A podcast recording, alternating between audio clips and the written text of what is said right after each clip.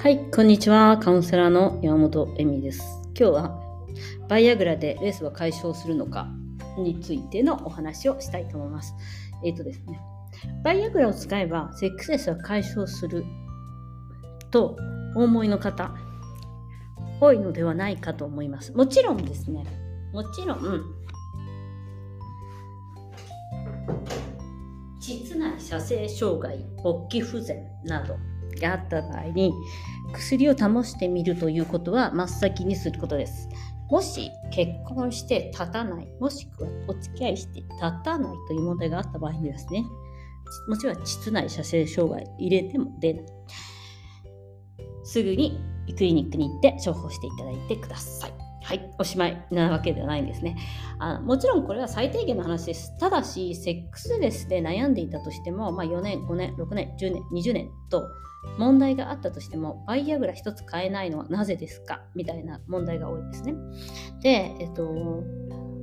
まず、その、本当に薬に頼ってもらいたいっていうのは確かにあります。第一番のね、問題はそこかもしれないからっていうことです。ただし、ただし、妻だけ ED の方、つまり立たない、妻だけ立たないという方は、えーと、セクシュアリティを何度もコミュニケーションだということを忘れているからです。つまり、勃起不全の問題ではないんです。好きな人とできないんです。好きな人とすることがお母さんとすることのようにタブーの世界に入っている。もしくはセックスはタブーの世界である。もしくは苦手である。えー、できないということであるとあの今日ねブログで書いたんですけどあのその解消は実際はできません。あのバイアグラでは。あの妻だけ ED の場合はですねあの結局その勃起機能不断ではなくてあと、バイアグラっていうのは性欲があって面白いことですね。性欲があったらあるんだけど、やりたいんだけど立たないっていう問題がある人に効くお薬だと思います。つまり、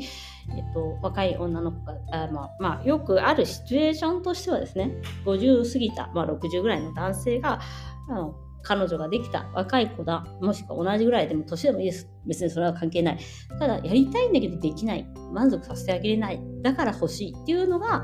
まあ、基本聞く理由です。つまり、装飾な人って言うんですけど、な装飾だったっけ？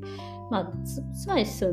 ベジの人があんまり性欲がない人が使ってもですねただ立つけどやりたいというコミュニケーションをしたいつながりたいとは思わないです。だからいきなりそのツールというその勃起というツールはもらうんだけど別にコミュニケーションしたくないからそのままの方が気持ち悪いっていう感じですよねだから、なんだろう、まあ、あの、言語で言えば、まあ、えっと、セクシャリティは言語だと思っているので、コミュニケーションツール、例えば英語を喋れるんだけど、別に英語だけが、英語を喋れたからといって、誰か、えっと、外国人と彼女ができるわけではないじゃないですか。当たり前だけど。ま、そういうレベル感ですね。あのそうですね。だから、そういうレベル感の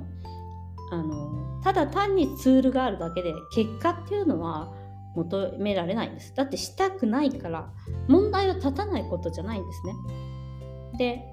そこが、まあ、今回のカウンセリング事例でもあったんですけど最終的にクリニックに受賞やっと何年も経ってるんだよでも離婚っていうのを突き詰められた時に僕は立たないんじゃないかと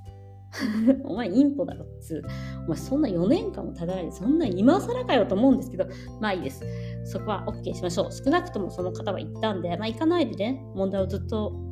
遠回しする人もいるんで。で、えっと、まあ確かに、だからその薬を飲めば立つんだけれども、奥様とする気にはならない。というか気持ち悪いというか。気分が悪い、まあ、それはお母さんとしているみたいな感じになっていてそれはやっぱり、あの、心の問題があるからなんですけれども、まあ、それにはあえて今回複雑になるのであの踏み入れませんが奥様とはできないという事実です。それは。もうあのその奥様が綺麗だとか魅力があるとか今まで散々喧嘩したとか嫌ってるとか憎んでるとかそういう問題ではなくて奥様とはできない。それは多分、えーと、一緒に暮らしたりとか好きだとか大切だと思った時点で、えーと、家族というカテゴリーに彼の中には入っていってお母様とするというような気分になるという。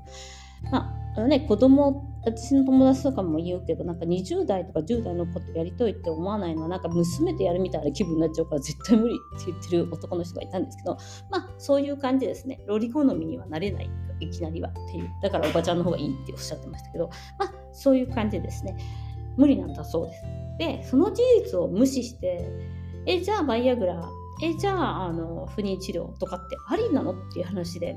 で、なおかつ、まあ、そこで、まあ、プライドを傷つけられたわけですよ。立たないという、まあ、実際彼女もかなりショックなんですけど。でじゃあ他人なら立つんじゃないかということで別に他人で立つかどうかなんて興味がないんですけど。っていうか2人のコミュニケーションができるかどうかが問題で彼自身の機能に問題があるかどうかは問題じゃないんです。つまり裸になってセックスをしようというやる気があるかどうかの問題で他人とやって立って膣内射精障害じゃないことをが目標じゃないんです。だから本当にでそれで、まあ、風俗に試してみたらなんかまあバイアグラなしで立ったっていうんだけど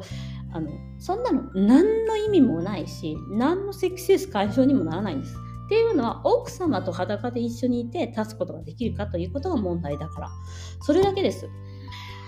それはやっぱりあ愛のコミュニケーションだということを知らないとかそういうところにはなるんですけどだから男性側としては一応対面は保てるじゃないですか。立たない男ではないもう俺は男じゃないわけではないみたいな。でも女性側としてはえっとそのそのえっとでも女性側としてはまあはっきり言わせていただくとそいつも男じゃないってことなんですよね。立たないんだから私に対して。だからやっぱりそそこそこを無視して男じゃない人と、まあ、例えば同性と結婚しちゃったみたいな感じになるわけじゃないですか。そこでまああの もちろん同性と結婚したとしてももちろんその同性の方たちもセクシュアリティはあるので、まあ、いろいろねあの工夫してセクシュアリティっていうのはあの楽しめるんですけど実際そのそのそういう関係になりたくないと男性が思っていると感じてしまっている。それはすごい深い部分で。なので変えることは基本できません。あのこれは本当に申し訳ないんだけどあの妻だけ ED の人ってのはかなり深い問題を抱えているのでまあ本当車椅子状態。車椅子の男と結婚したと思ってくださいっていう感じなんですよね。まあ、もちろん車椅子の男性も私の知り合いでいるんで あの全然セクシャリティある人いるんでね。あのそうするとあれですけどそれぐらい重い何かを抱えちゃっている人たちだと思ってます。でだからあのこのカウンセリング事例だとえ彼はすごいその風俗ってできたから喜んでるんだけどちょっと違くね？みたいな話なんですよね。彼女はそこで喜ぶことができなかったというかそれがやっぱり、えっと、離婚をするその浮気をしたとかじゃなくて離婚をする決定だみたいな感じにはなっていくんですね。っていうのは無理その男性にとっては彼女はもう女ではないというかお母さんだからそこにお母さんに対して愛がないかどうかっていうのはまた別の話でやそういう立場そういう役割を一生やっていくのかって言ったら一夫一夫制の世の中、うん、難しいんじゃないっていう話なんですよね。でそのだから ED を治すことができるのかも薬ででもセクシャリティっていうのは心の問題でもあるから心のつながりでもあるから単だ単になんか膣とあの男性器のすりなすり合わせみたいな物理的な問題ではないんです。もちろんあの室内射精障害っていう物理的な問題がねある時は不妊治療とかまあいろいろできると思うんですけどでも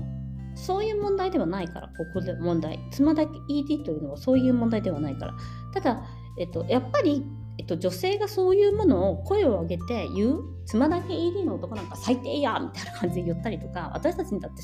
性欲があるんですみたいな感じで言うことっていうのは今の世の中的にはまだまだだと思います。だからやっぱり、えっと、彼女もあのセクシャリティのカウンセリング私以外ですよ。あのカップルカウンセリングに行った時に仲がいいなら笑いでしょ。仲がいいならえっと何か他の妊娠するなりお互いの結婚を続けていく方法を考えた方がいいということを言われます。まあ、そこにも女性というものの性とか、うん、欲望とか無視してるっていうか